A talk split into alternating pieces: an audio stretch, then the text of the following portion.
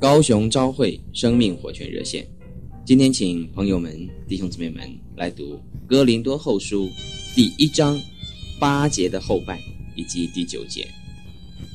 我们从前在亚细亚遭遇苦难，被压太重，力不能生，甚至连活命的指望都绝了，自己心里也断定是必死的，叫我们不靠自己。只靠叫死人复活的神，亲爱的弟兄姊妹们，在我们遭遇过苦难以后，经常都会使我们更重视我们自己的生命。而每一次我们从所遭遇的苦难当中死里逃生出来之后呢，我们就会觉得这又是一个新的开始。我们也会要我们自己更加的爱神，并且侍奉他。同样的，亲爱的朋友，凡是遭遇过苦难，也使我们能够更谅解别人，以及同情别人的苦难。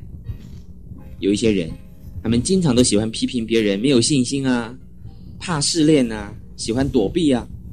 但是，凡是曾经经历过苦难的人，就不会这样，因为他懂得别人所遭遇的苦是什么。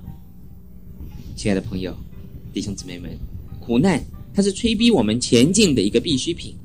也就好像在海中航行的船上，他们的炉火是使船能够行驶的必需品一样的。朋友们、弟兄姊妹们，你是不是正遭遇苦难，被压太重，甚至力不能伸呢？以致你对一切都失去了信心呢？在圣经上明明白白的告诉我们，叫我们不要靠自己，只靠叫死人复活的神。今天，谢谢弟兄姊妹和朋友们的收听。我们明天再见。